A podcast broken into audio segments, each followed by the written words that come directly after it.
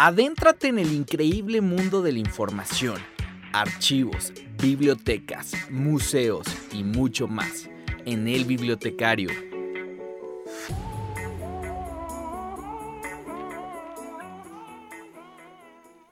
Actualmente el mundo está viviendo el boom de los datos, la inteligencia artificial y el conocimiento. Desde hace algunos años, la información ya no es un problema por defecto, sino por exceso.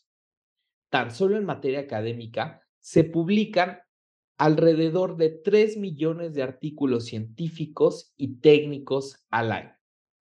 Esto tomado del portal español El Salto 2023. Es por ello que más que nunca es de suma importancia saber qué se está publicando, cómo se está publicando y en dónde puedo publicar. Así como la importancia en el consumo de la información relevante, de calidad y útil. Sean todos ustedes bienvenidos al podcast El Bibliotecario, un podcast disruptivo en donde nos gusta deconstruir conceptos, escudriñar y surfear por el extraordinario mundo de la información y el conocimiento. Ya me conocen, soy Alejandro Peña y soy el bibliotecario. El día de hoy con un super título y con un super tema que es lo que callamos los biblioeditores. Vamos a ver qué se hace detrás de las bambalinas de las revistas. Hablando un poco detrás de bambalinas, les platico que estuve surfeando por el mar de la información y encontré un interesante artículo de la UNESCO que se titula El estado de la ciencia del mundo en donde podemos percibir de manera muy general, sintética y gráfica qué se está investigando y publicando en el mundo. Y de verdad, esto les va a volar la cabeza porque encontré datos sumamente interesantes. Ahí les van. El gasto mundial en investigación aumentó. Quien más gasto tuvo en hacer investigación fue China que del año 2015 al año 2019 hubo un incremento del 21% en investigación del mundo. El grupo G20 es quien más publica, y adivinen qué. México está dentro de este grupo de G20 que está investigando. ¿Quiénes más publican? ¿Quiénes son los que más publican en este grupo? Bueno, es la Unión Europea, es China, es Estados Unidos y es Japón. Y por último, tenemos el tema más investigado. ¿Cuál creen que fue ustedes? ¿Cuál creen?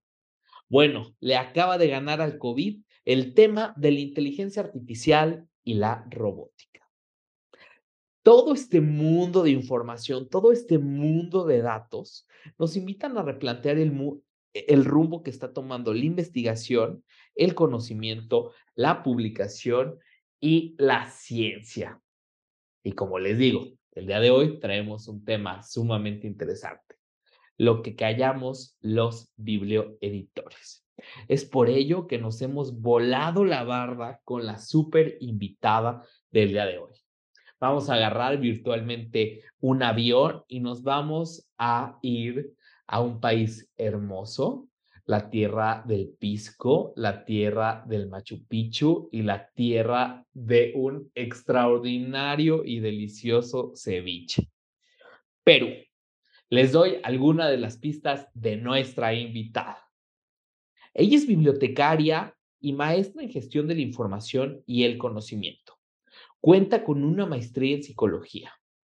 Tiene una amplia experiencia laboral como editor en revistas como la Revista Digital en Investigación en Docencia Universitaria de la Universidad Peruana de Ciencias Aplicadas, la revista Biblios Journal of Libraryship and Information Science de la Universidad de Pittsburgh, Journal Economic de la Universidad de ESA, entre otras.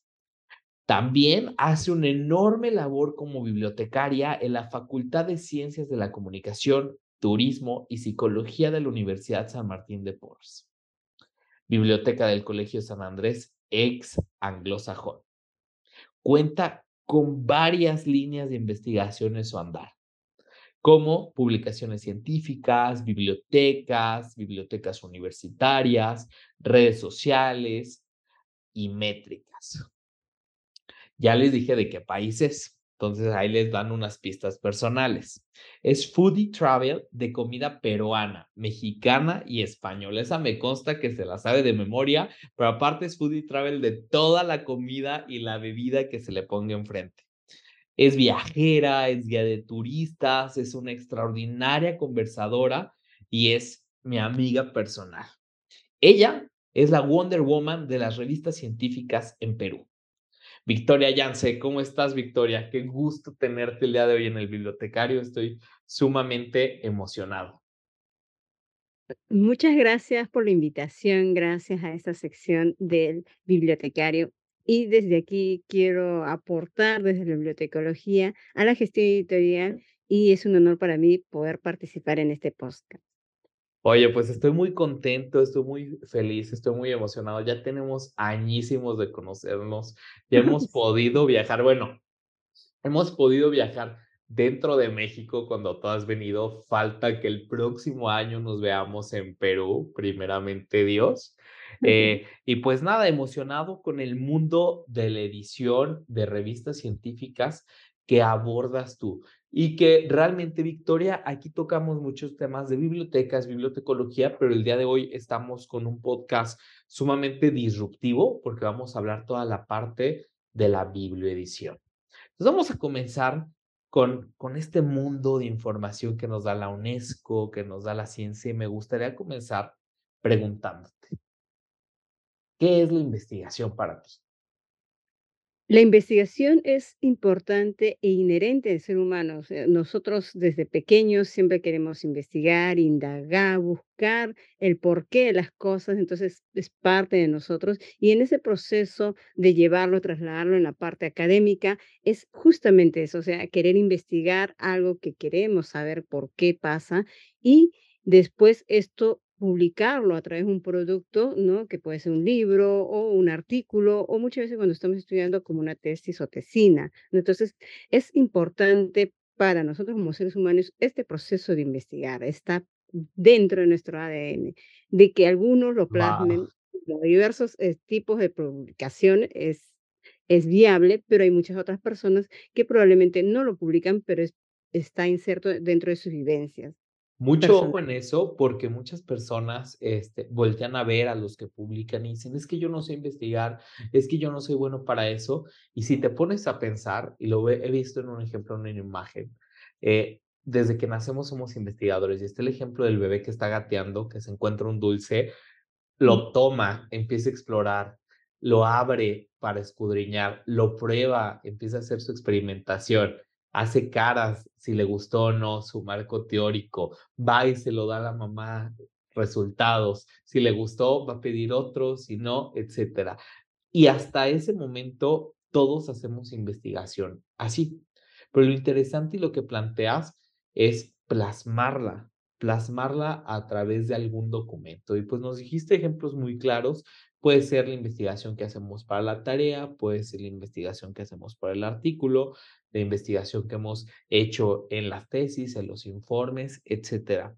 Pero el día de hoy vamos a, vamos a enfocarnos en algo muy interesante que, que son los artículos científicos específicos de la revista. Cuéntame, Victoria, ¿qué es entonces una publicación? Una publicación es un producto justamente de la investigación, es el Producto clave. claro, o sea, lo que hemos investigado, indagado, descubierto, lo vamos plam plasmar a través de una publicación, y es a través de este medio es que se hace de conocimiento hacia el público, ¿no? Tanto especializado como al público en general.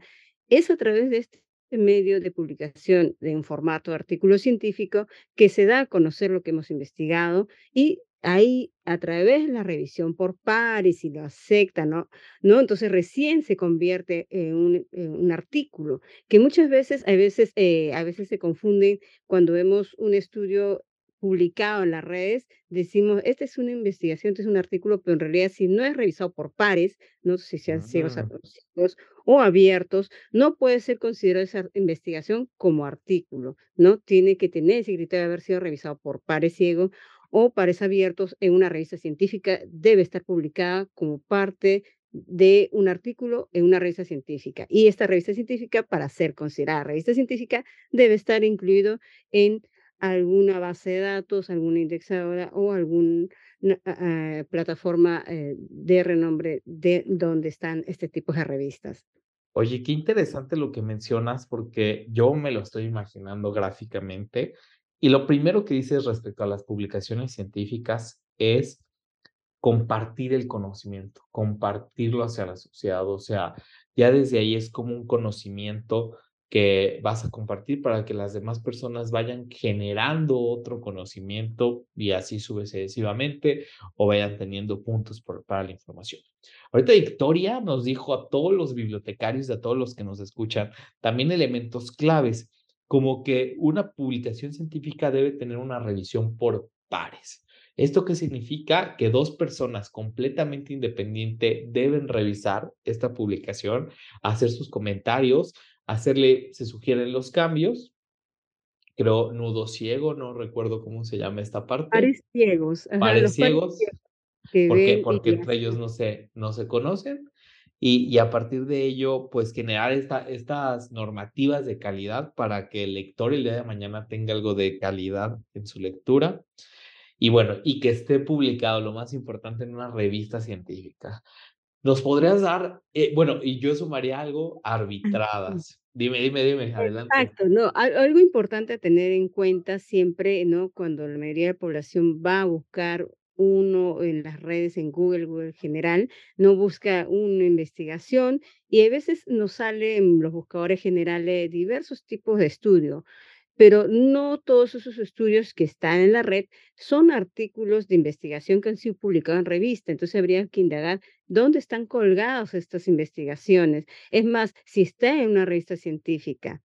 Y algo importante que hay que tomar en cuenta es que muchos estudios que hay actualmente eh, eh, han sido, eh, tienen una nota importante que debemos tomar en cuenta, que a veces ni siquiera todos los estudios que están publicados en revistas científicas son 100% confiables porque han pasado Sí. por retracciones. Y a eso es lo que ocurrió, por ejemplo, con los artículos en el en esta etapa del COVID, en las cuales se publicaron en muchas revistas científicas y después pasaron unas semanas, unos meses, y esos es artículos fueron retractados. Y hay veces las personas no sabemos qué es una retracción, entonces se genera una confusión porque dicen: "No, este artículo está en una revista científica y por lo tanto es 100% confiable".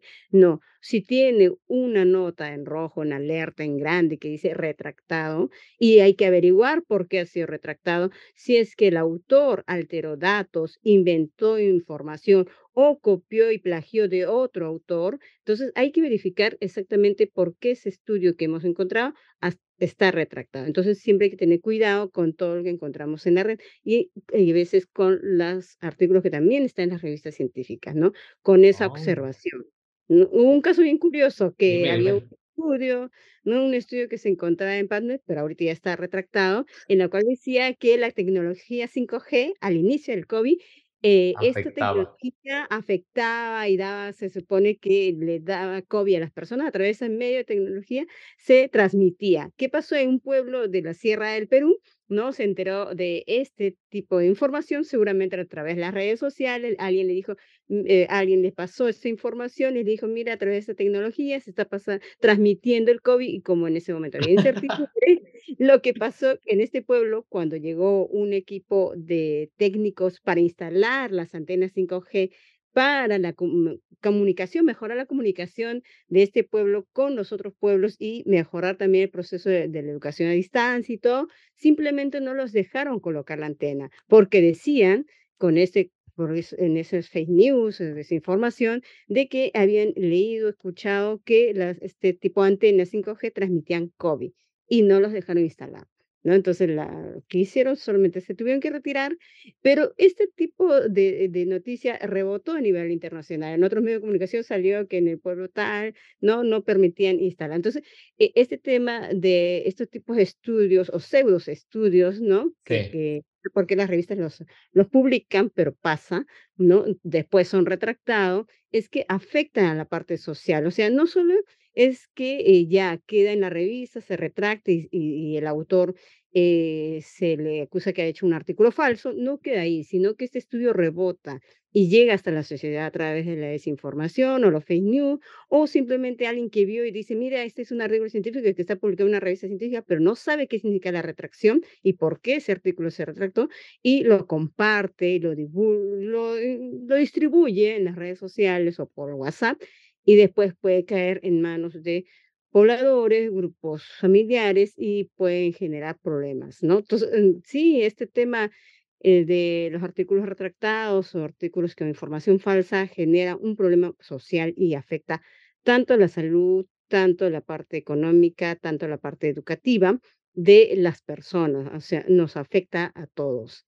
Oye, qué interesante lo que mencionas. La verdad, yo desconocía eh, esta parte de la retracción eh, y es muy interesante y como usuarios de información creo que nos invita a confrontar la información, ¿sabes? Mucha gente le, le acabas de poner un ejemplo muy bueno del COVID. Este, ah, tal medicamento me va a ayudar a eliminar el COVID porque lo vi en un artículo científico, porque está comprobado, pero en la otra base de datos y en la otra revista está otra hipótesis con lo contrario. Entonces, tener varias fuentes de información, nosotros mismos eh, confrontarlas, diseminar, valorar, que es de mayor calidad, nos va, nos va a ayudar muchísimo, ¿sabes? Al final del día, nadie tiene como la verdad absoluta. Y ahorita lo estamos poniendo en un ejemplo muy, pues muy frío, que es la medicina, pero imagínate eh, en cuestiones de ciencias sociales y humanidades, que, que yo diga, toda la gente que le gusta el rojo es agresiva y lo escribe en un artículo y todo eso, cuando no es así, y me imagino que a lo largo de la historia de, todo el mundo ha habido muchas retracciones. Sí, y siguen habiendo constantemente retracciones. Ahora un caso más reciente en el Perú por el tema de compras de autorías, ¿no? Eh, muchas universidades están pidiendo, aunque he visto que raramente lo dicen, o sea, he escuchado a un rector de una universidad en el Perú ah, por el caso de compra de autorías que se anunció en unos programas de televisión a estos fines de semana, es que este eh, rector decía que hemos escrito a, a Scopus para que retracte esos artículos de esos autores peruanos que habían comprado autoría, pero en realidad Scopus no retracta, el que retracta son las revistas, o sea, eh, los es comprar la autoría. Claro, comprar autoría, ahorita te explico, pero ah, la retractación lo, lo, lo hace eh, el equipo editorial, no, eh, lo tiene que hacer el centro de investigación o la universidad a través de su área ética, pedir a la revista que retracten los artículos de su, de su docente que hizo compra autoría. Pero, ¿qué es compra autoría? ¿no? Los famosos paper mills, que eh, digamos que rondan en las redes sociales y también a través de WhatsApp grupos en los cuales te ofrecen que tú seas autor sin hacer nada, solo pagar dinero para que puedas ser coautor de un estudio de investigación. Y se encontraron muchas evidencias en la cual hay muchos autores y también peruanos en la cual de pronto de un año a otro año aumentaron su producción científica abismalmente de un año publicar solo 10 artículos, al siguiente 50, 60 artículos y ni siquiera son temas de su de área, o sea, de su área académica, o su área de investigación, es muy sospechoso o altamente sospechoso. Entonces, si se investiga más y, y se encuentra estos casos de que ha habido compras de autorías, y, y, es más, en este programa salieron, ¿no? De que un reportero se hizo pasar como interesado para publicar un artículo, pagó sus 500 soles y casi tres, cuatro meses, tres meses, si no me equivoco, o algo menos, ya el artículo había sido publicado en una revista. Entonces, él, sin haber hecho ni escrito ninguna sola letra, a través de estos grupos de WhatsApp, eh, solicitó la compra de un, de un tema que le interesaba y automáticamente ya era coautor. Y así el artículo está en línea. Entonces, ese es un problema también la parte ética, ¿no? Afecta, afecta mucho a la, también a los diversos autores, a las universidades, pero también a la población, porque tú piensas que eh, hay estudios que están hechos éticamente por un grupo de investigadores, en realidad estos estudios no sabemos cómo lo están realizando, eh, si es que alguien ha vendido su investigación, si los datos son fidedignos, si han hecho copia, han adulterado información, porque puede ser que ahorita, ahorita pueda parecer como un estudio serio, pero pasan los años que alguien se da cuenta que este grupo de investigadores adulteraron imágenes, o datos de investigación y lo pasaron co para favor de sus de sus resultados y de o no coinciden los resultados cuando otros intentan replicar su investigación, entonces, eh, hacen, eh, ¿no? Indican de que aquí ha habido, ¿cómo se llama?, malas prácticas en ese estudio y se retracta, ¿no? Entonces, eso ha pasado con muchos estudios de investigación. En el área de la ciencia de la salud ha habido mucho, pero seguro en otras áreas también. Oye, no, y aparte ahorita que tenemos un tercer elemento en el apoyo a la investigación, que es la inteligencia artificial, y que son ChatGPT, Bard y todas las inteligencias que van surgiendo. Y yo de pronto, este, yo la verdad lo las uso como herramientas, a lo mejor para facilitarte el hacer una tabla, ordenar algo, corregir gramática y así. Pero se llegó a ver el caso de artículos científicos que eran completamente hechos con inteligencia artificial y que habían sido publicados. Espero de verdad que esto se regule, porque, pues, la inteligencia artificial al final es como un loro que repite, y repite, y repite cosas y cosas de programación, pero no cuenta con una metodolocia metodología científica que requiere un artículo.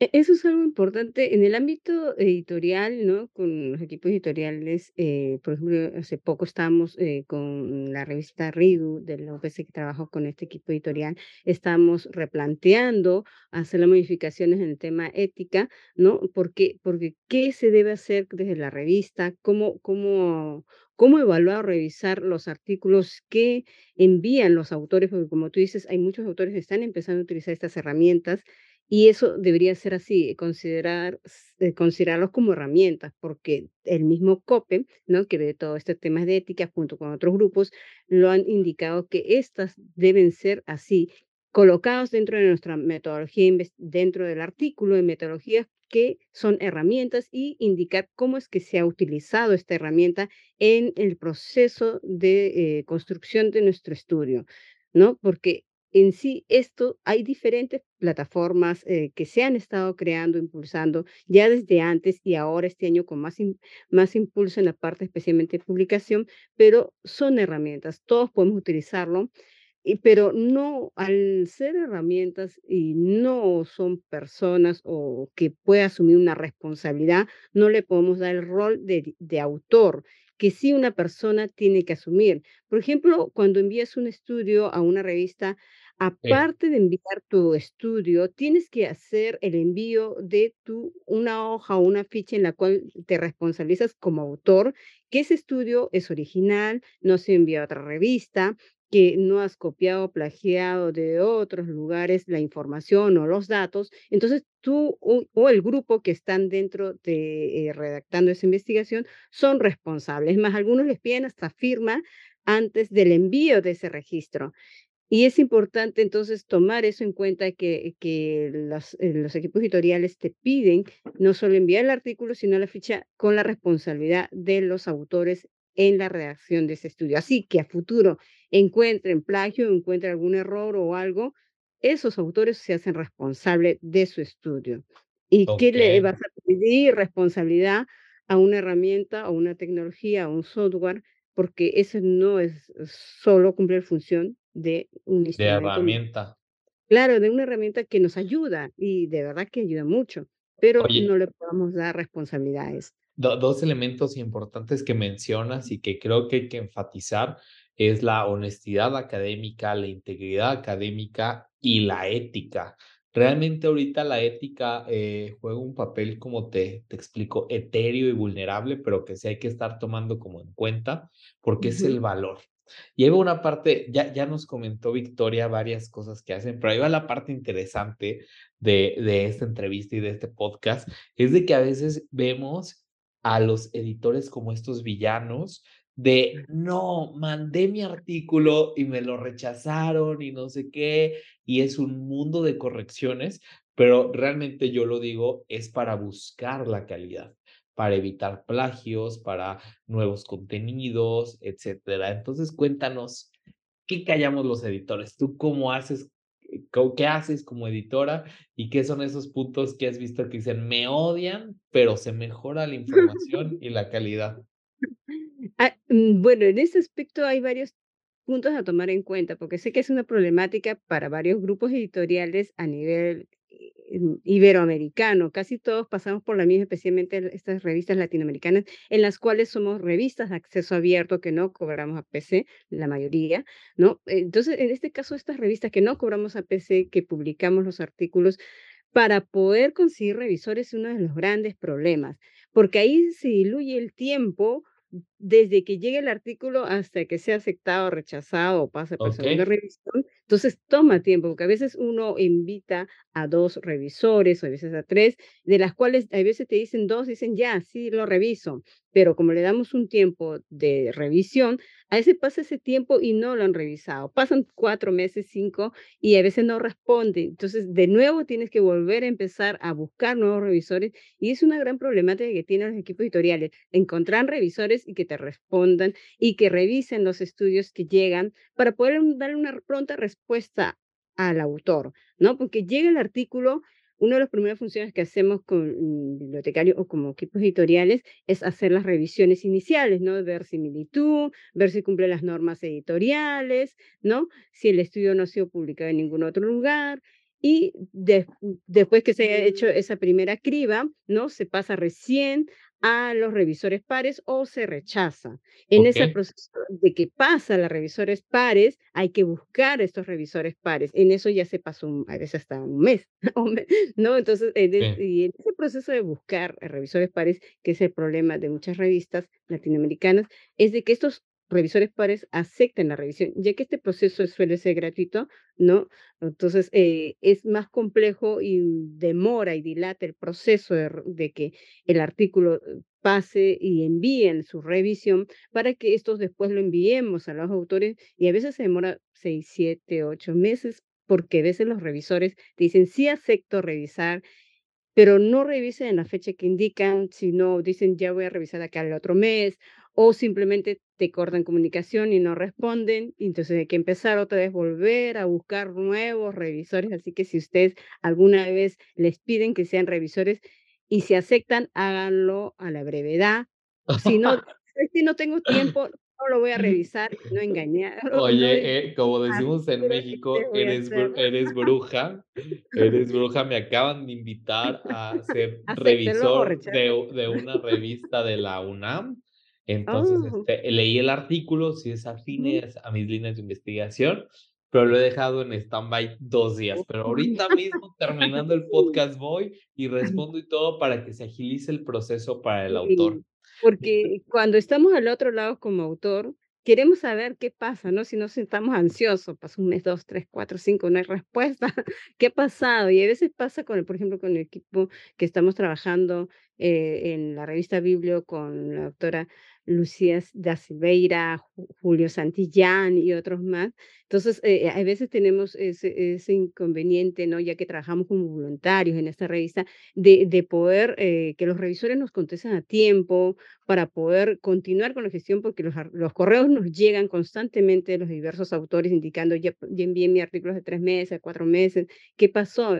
Está en revisión", pero no envían los revisores, y eso hace que se dilate, se dilate mucho el tiempo, y definitiva muchos autores a veces dicen: "¿Sabes qué? Voy a retirar mi artículo o enviarlo a otra revista", que es válido, ¿no? Sí, previamente avisándonos pero a veces se dilata más tiempo, o a veces pasa de que ya los revisores envían su revisión, el equipo editorial revisó todo el artículo y todas las observaciones se envía el autor. A veces pasa que hay autores o equipos de autores que son bandidos, envía una revista para ver qué observaciones le, le da y mejoran sus observaciones le envían a otra revista y nunca nos responden. O sea, nos han hecho todo el proceso del trabajo y después le envían a otra revista y no nos respondieron, o sea, mandando, levantando las observaciones. Pasan meses, medio año, y se no envían las no le envían el levantamiento de observaciones que enviaron los revisores, porque cuando los autores envían sus levantamientos de observaciones, estos de nuevo tienen que pasar a los revisores para que ellos vean si es que sí levantó lo que ellos pidieron. Y de Oye, verdad, habido me imagino de que entre que editores entre editores van haciendo esa lista negra de que tú Sí, veas un artículo publicado y digas: "Yo lo revisé, yo esto pasó y todo", y pues ya vas tomando en cuenta eso para cuando el autor vuelva a mandar una publicación. Sí, algunos sí he visto algunos casos de un de un autor que había enviado a varias revistas, y digo: "Pero este te envió y ya lo publicó", entonces ya está como la lista negra. Pero hay co COPE, a través de COPE también se puede hacer ese tipo de denuncias o quejas en la cual hay, eh, ¿cómo se llama?, casos de estos tipos. Y, eh, si es que la revista le envió no solamente las observaciones, sino le envió la carta de aceptación y la revista, a pesar de que el autor a veces no contesta, decidió seguir con el proceso editorial de de mandar corrección de estilo, pasar por traducción y publicarlo, y después se entera que lo enviaron a otra revista, le hacen la retracción por publicación duplicada. No me Entonces digas que ahí también aplica retracción. Y ahí aplica retracción, porque es enviado a 2 revistas. Ojo, Y autores, lo que más. decíamos al inicio, la ética, o sea, no arriesguen de verdad su trabajo por prisas, o por un bono, o por iniciativas, Sí, a que te retracten. Eso es lo que pasa, por ejemplo, cuando doy capacitaciones, enseño en este tema de publicación científica, especialmente a autores nuevos, es que no se desesperen cuando están empezando sus primeras publicaciones. No vayan a ocurrir la tentación de poder querer acelerar, enviar a varias revistas a la vez, ¿y qué pasa si en una te aceptan y ya te publican, y en la otra también, y te quieren publicar? Va a haber artículo duplicado, o sea, duplicidad, entonces te van a retractar, y tener una retracción es una mancha negra en tu CV, ¿no? Porque va a haber duplica en este caso, esta mala práctica de doble publicación, sin haber avisado al equipo editorial. Entonces, hay que tomar mucho en cuenta eso también. No desesperarte, hay que o retirar el artículo o avisar al equipo editorial: "¿Sabes qué? Se están demorando, retiro mi artículo", o pero no a enviar a la vez. Oye, qué interesante, ¿eh? De verdad estoy admirado de que habíamos escuchado de la retracción, de la más famosa, la de Galileo contra la Adquisición, que al final Galileo tuvo la la razón. Eh. Pero ahora en este mundo hay que tener mucho cuidado respecto a lo que publicamos, cómo, las formas, la ética. Victoria, para ir haciendo estas conclusiones de esta extraordinaria entrevista, me gustaría saber, ¿cuáles son los tips que nos das como autores, como autores nuevos para publicar? Primero, eh, tenemos que tomar en cuenta cuál es de investigación. De acuerdo al tema de investigación, es buscar las revistas metas y verificar exactamente que esa revista publique el tem tema de investigación que yo estoy realizando. ¿Qué pasa si yo tengo un tema de investigación que es revisiones sistemáticas y la revista donde yo quiero enviar no publica ese estudio? Entonces, estaría un poco, eh, enviando al azar a la revista y te van a rechazar de golpe. Otro, que no leas las normas de publicación de la revista, o sea, las normas para autores. Es una falta de respeto para el equipo editorial que envíen artículos en las cuales no han incluido las pautas de publicación que te pide la revista. Por ejemplo, mínimo que sean las normas que te piden. Ha habido que envían en una revista que indica que deben enviar en APA, te envían en Vancouver. Ya ese Emiso, no lo error. he leído, no lo Sí. leído. Y así una serie de criterios que indican, no, estos se han enviado al azar. Entonces, a veces los equipos editoriales que tienen mucha carga editorial, o sea, muchos artículos que llega, ese artículo puede ser que estudio sea interesante, se rechaza rápido. Se rechaza porque ya hay que seguir continuando con las revisiones. Entonces, eso es algo importante a tomar en cuenta. Y dentro de las normas de publicación siempre te van a pedir, por ejemplo, que tengas un ORCI. Entonces, a los nuevos autores deben tener un ORCI, pero no solamente que el código exista y esté activo, sino que dentro del ORCI estén tus datos, porque recuerda que tu ORCI es como tu CV en línea, ¿no? En la cual, eh, varios pueden entrar, van a ver qué publicaciones has hecho, dónde has estudiado y en general, ¿no? Vas a encontrar información, porque hay muchos autores que tienen el ORCI, pero está vacío, no hay nada de información, y deberían contener información de lo que de lo que han realizado, o ¿Los sea, editores revisan los. ORCID? También revisamos los ORCID, ¿por qué? Porque también queremos ver qué ha publicado, si ha publicado sobre el tema, en dónde lo ha publicado. A veces hay equipos editoriales que revisan lo siguiente, ej por ejemplo, no solamente el estudio que esté interesante, sino quiénes son los autores. ¿Han han publicado en otras revistas? ¿Cómo va su índice H? ¿Cómo va su cita? Aunque no estoy de acuerdo, ¿no? Pero suelen a veces revisarlo, y de acuerdo a eso decir: "Ah, mira, si publico este artículo de estos autores que tiene un FAR, o sea, índice H tanto, tiene bastantes citas, han publicado en varias revistas, entonces quiere decir que este artículo va a tener alto impacto". No estoy de acuerdo tanto que se evalúe así, pero hay equipos editoriales que hacen, toman preferencia esos datos a a que no tengan ninguna información. Otro dato importante es que tengas tu perfil de Google Scholar, aunque no te piden tanto en las revistas, pero sí para que tengan, los demás sepan que estás publicando, ¿no? Si, si ya tienes algún artículo en Scopus, verificar que tu ID Scopus funcione, que tus datos estén correctamente, ¿no? Si tienes eh, tus nombres, es muy importante tener una firma académica. Algunos tenemos dos, tres o cuatro nombres y nosotros para firmar o poner nuestra identidad académica dentro de nuestro artículo deberíamos tener uno normalizado. En el caso de, Latinoamérica mm, solemos utilizar nuestros dos apellidos y siempre se recomienda que, por ejemplo, los dos apellidos sean unidos por un guion para evitar separación a la hora de las citas y pérdida de citas, ¿no? Porque puede ser que hay diferentes variaciones que en las bases de datos, las indexadoras, las cosechadoras de información, jalen tu información, tus datos de tus apellidos y después lo pongan inversa. Caso, por ejemplo, en Brasil, eh, a mí me pondrían Yupari, coma B de Victoria, Yupari es mi segundo apellido, y no Victoria Yancy Yupari. Entonces, es importante normalizar desde el inicio tu firma académica. Y eso debe estar en todos tus perfiles, en tu Scopus, en tu, en tu Google Scholar, en tu ORCI, en tu firma de tu, de tu eh, artículo, de tu estudio, ¿no? Tenerlo eso bien, en, bien claro y permanente, siempre constante utilizarlo. Y en actualización, excelente, pues creo que nos quedamos con muchos tips. Eh, de introducción, de cómo comenzar a escribir, dos, de cómo mandarlo, de esperar, de la tolerancia, y pues estos eh, últimos, buscar revista, leer las normas, ver qué solicitan, tener nuestro org ID, tener nuestro índice H, eh, bueno, ese es, depende del impacto, tener nuestro perfil de Google Scholar, verificar nuestro perfil, nuestro ID en Scopus, nuestro nombre de pluma normalizada y pues todos estos datos actualizados. Muchas gracias, Victoria, por esta extraordinaria entrevista eh, y pues esperamos tenerte pronto. Antes de cerrar, me gustaría hacerte un juego. Wow, cuenta. Se llama Tic Tac Talk. Te doy una palabra y tú me das la primera palabra que se te venga a la mente. A ver, ¿estás lista? A ver, ahí te va la primera palabra. Revistas. Científicas, depredadoras. Tengo revistas científicas que son las depredadoras que existen, o las revistas ganadas, que también son un problema. Ciencia. Ciencia abierta, la open access. Muy bien. Investigación. Investigación cuantitativa, cualitativa. Muy bien. Información. Información científica. Muy bien. Dos palabras favoritas. México. Mm, México, me gusta su diversidad cultural, su comida y, también la amabilidad de todas las personas que he conocido y que me han abierto los brazos y las puertas cuando Y ahí te va una super palabra, Perú. Perú, mi patria. Me encanta, ah, como dicen, muchos les gusta su comida, pero aparte de la comida tenemos una diversidad cultural, creo que es muy similar a México, una gran diversidad cultural pre-inca, ¿no? Y la misma inca, y también tenemos una diversidad geográfica grande.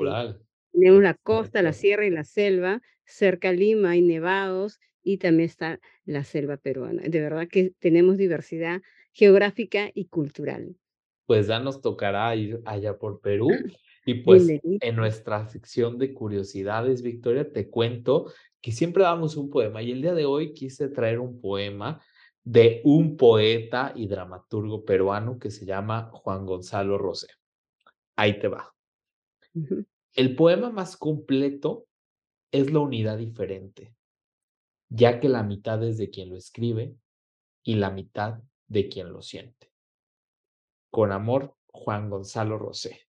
Así en este ambiente bonito de cultura, de gastronomía, nos despedimos. Victoria, muchas gracias por haber estado el día de hoy. Muchas gracias por la invitación, de verdad, un brazo enorme desde la distancia y cuando vengan a Perú van a ser bienvenidas. Muchas gracias. Gracias. Spoti Escuchas, hemos llegado al final de este podcast. Los invito a que nos sigan escuchando y que por favor nos continúen leyendo en el periódico La Crónica Jalisco. Vivan su carpe diem, amen, sean muy felices y hasta la próxima. Gracias. ¿Verdad? que fue cero aburrido hablar de bibliotecas, te invito a que continúes escuchando El Bibliotecario